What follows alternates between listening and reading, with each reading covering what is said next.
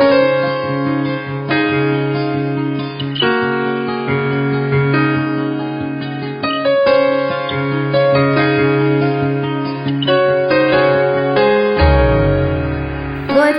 大家好，我是经济系的苏一如。今天非常开心邀请到台大农业经济系的石耀和石老师。石老师呢，我常常看到他有非常多有关于动物的跟狗的这个照片。您最早的时候是从什么时候开始养这个宠物的呢？就最早其实就是跟毛小孩，其实主要是狗啊。就我是其实从来没有真的在家里跟猫接触过。对，那我们第一次家里有养狗的经验，只是在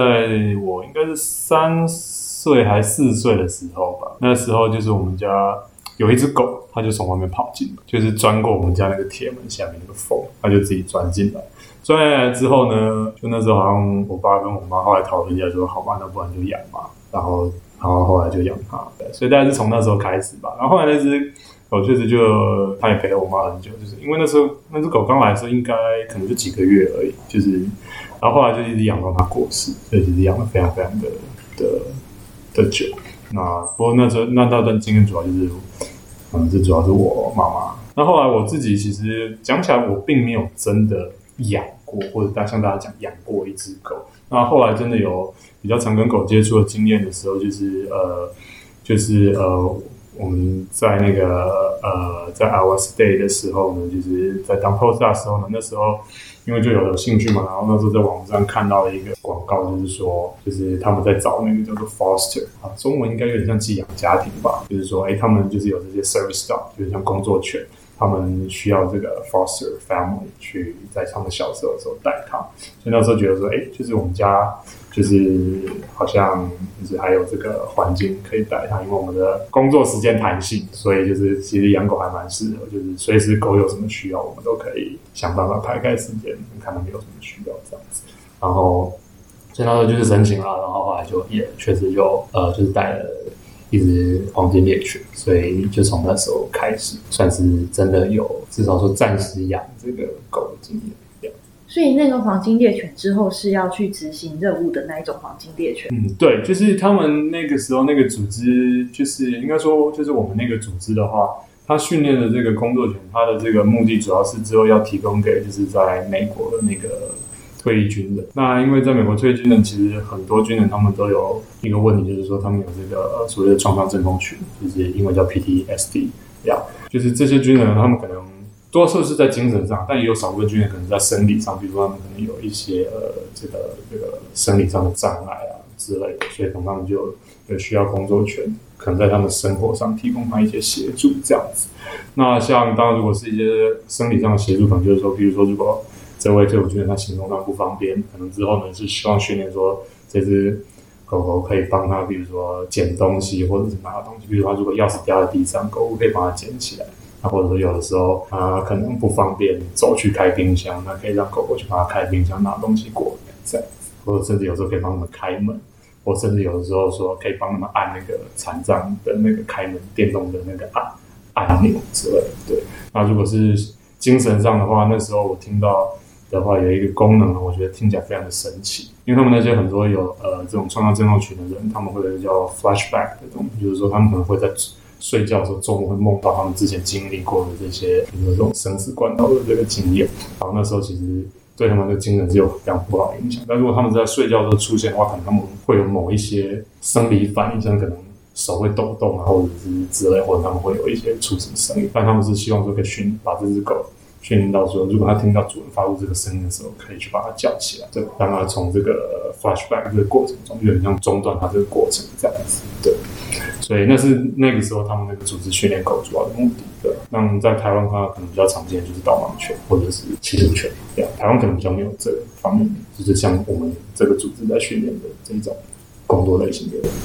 所以你养的那只狗，它有他的专属的训练吗？就是他可能以后是为了要服务哪一种类型的人？没有说特定是哪一种类型，但主要就是说，主要就都是有需要的退伍军人。这样子，那至于是生理上的需要还是心理上的需要就不一定。但是呢，其实也常常遇到说，其实那个军人可能两方面都有需要，所以就他们训练目的应该就是说，只要是退伍军人有需要的这个方面，他们就都要能够提供。那当然还有一部分就是说，他们最后也会看这只狗的这个呃哪一方面能力比较强，他们可能也会最后在配对上，就可能说，哎，如果这位呃这个需求者他是比较需要心理方面的协助的话，他们可能也会找说有没有哪只狗，它是可能是在心理方面可以提供比较多协助的。所以你在帮忙养那只狗的时候，有需要做一些什么？训练吗？哦，有，就是训练的话，就是我们像那个时候的话，基本上一个礼拜至少要有一次，就是带他们去有，就是他们组织提供的训练课程。对，那训练课程的话，一开始的话，其实就是蛮基本的，就是其实跟训练所的狗都很像。像第一个最简单就是说，它要能够听主人的命令，或者说它要能够服从主人的这个呃，要叫它做，它要做。比如从一开始，从从最简单的坐下，或者是趴下，可能要叫它等之类的。对，从一些最简单一些技能开，然后这些技能，我想是一般狗可能狗狗可能也会常常会会受到训练。那之后的话，就会有更多就是可能真的跟工作比较有关系的，比如说像是说哦，比如说像是走路的话，像他说他走路的这部分也要有训练，就是说他不能够，比如说一直拉着主人走，他肯定要有办法走在主人旁边，然后甚至说有的时候像说，如果主人是身体上有需要，比如说他。主人跌倒的时候，他们甚至要把训练成说，主人是可以稍微扶着它站起来的。对，所以说像这种训练的话，就是要训练说，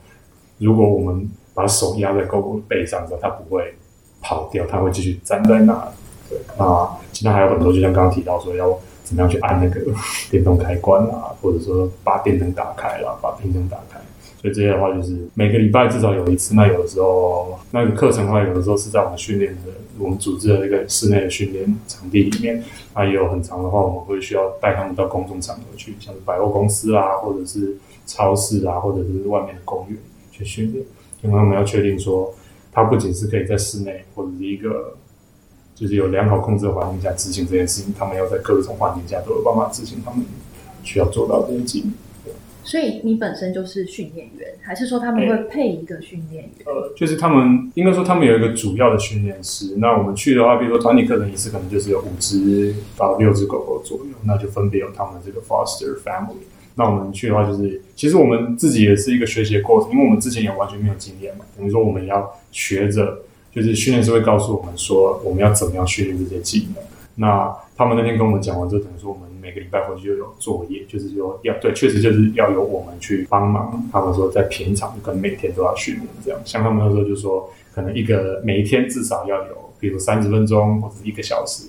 要做什么事情。那甚至他们有给像纸本的作业，就说哦，你这个技能你要训练几次或者训练多久，然后还要说那这只狗目前可以做到什么程度。他们会根据到时候根据每一只狗他们训练的状况，可能发现如果某一只狗。进步的比较慢，他们可能会把那只狗就是再找去做额外的训练，这样子。对，所以他们会定期抽检，说有没有训练到他们要的程度。嗯，对，就是可能没有一个特别抽检的过程啊，但就是每个礼拜在训练的过程中，其实他们就可以看得出来说，每只狗狗的这个呃，就是进展到哪里这样子。对。那你觉得这个训练的过程中，狗好训练吗？嗯。我会觉得其实还没有我们想象的难啦。当然，这个可能是每只狗狗也都不太一样，就像跟就是每只狗呃，可能不管是品种之间不一样，那可能其实即使是同样的品种，就像我们那时候带的时候啊，其实五只一起训练，它们其实彼此是兄弟姐妹，比如说它们都是同样妈妈、同样爸爸出来，但是其实每一只狗的个性其实都蛮不一样的。所以像有些狗，它们就比较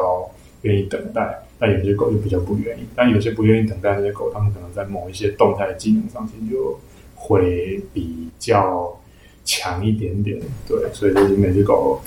对吧？就是个性确实就这样。那你的那一只狗，它的特性大概是？对啊，但是在可以这边先跟大家说，对，如果其实以最后一个考核来讲，它其实没有通过考核的。对，它后来在呃，就是呃，去年的时候的话，我们后来觉得说他。这个特质其实不是，并没有办法，并不是那么适合成为一只工作犬嘛。所以你要把它接纳变成家犬之类的。呃，后来那时候是没有，对，后来那时候就是因为我们考量到我们之后这个工作可能会有一些转换，所以说，就是我们还也还没有办法确定说自己可以给他们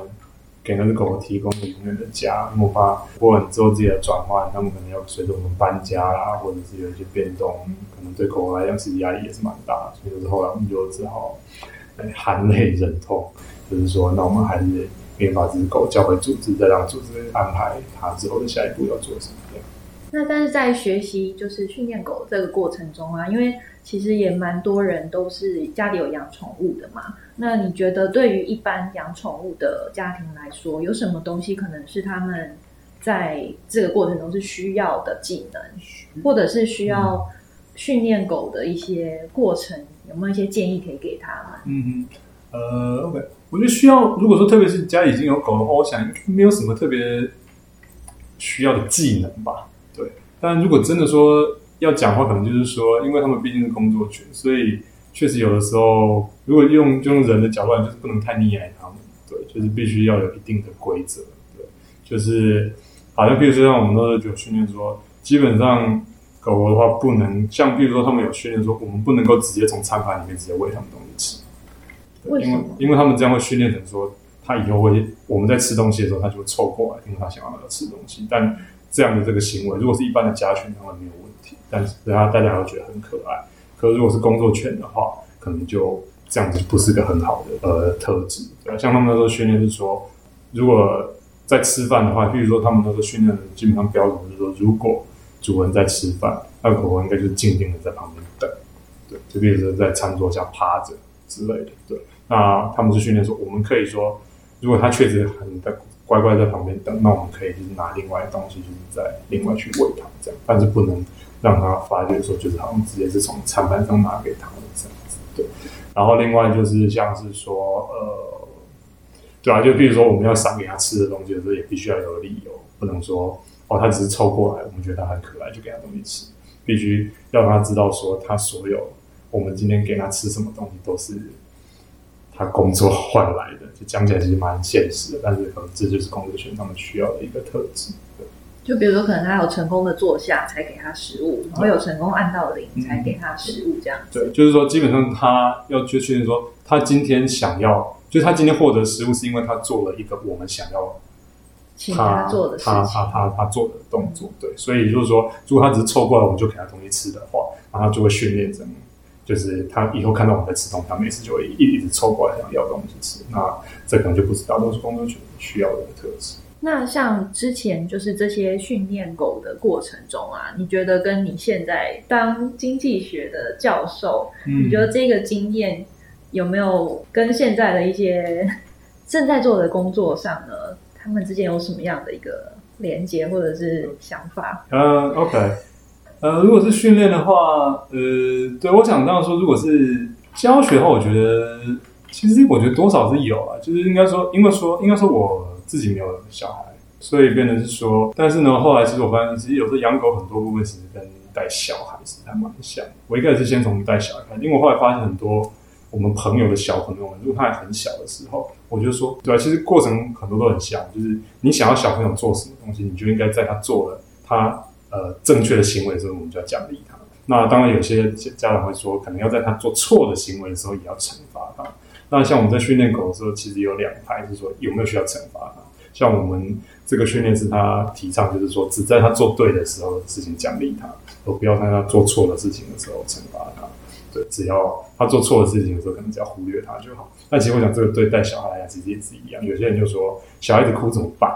那如果他在哭的时候，你去理他的话，他可能以后就会一直哭。那其实你只要不要理他，你自己忍得住的话，小孩子后来发现，诶，这个哭没有用，他可能就比较不会一直无谓的乱哭，对吧？那我觉得后来在教学上的话，我觉得其实，诶，某种程度上也是有点接近吧。其实大学生有的时候也是这样子，对吧？他有做什么对的行为，我们就应该奖励他。那然后有时候我们要想想说，我们到底传递给他们什么讯息，对吧？就像，比如说，如果我们觉得什么东西重要的话，那我们应该就，对吧？我想，我想大多数老师可能都有感觉，就有点加强他们做正确事情的时候的那个印象。对，对，对啊。所以，呃，或者说，就我们应该去想说，后来如果我们在想说，哎，为什么学生没有学会我们想要他的学会这个技能？那应该反过回去来想说，是不是我们就没有给他这样去？就像。对啊，比如说就好像说，对啊，狗，比如说他这份方面技能比较弱，他有需要，那我们就可能多让它练这方面技能嘛。那就好像现在说，我觉得我们的学生可能在剂量方面比较弱，那我们西藏的这个。我们学生说啊，那你每次就多去修几量啊，可能线上有什么课程可以另外再修。我也是今天听石老师分享，我才知道说哦，原来这个训练狗其实有这么多的那个技巧。那今天非常感谢石老师来跟我们分享非常多有关于动物训练的这个内容。那也非常荣幸今天有邀请到石老师来跟我们分享这些主题。我们今天的节目呢，就先到这边。非常谢谢石老师，然后也感谢各位听众朋友的呃聆听。好，就各位再见喽。那也谢谢各位听众，谢谢石老师，大家拜拜。拜拜。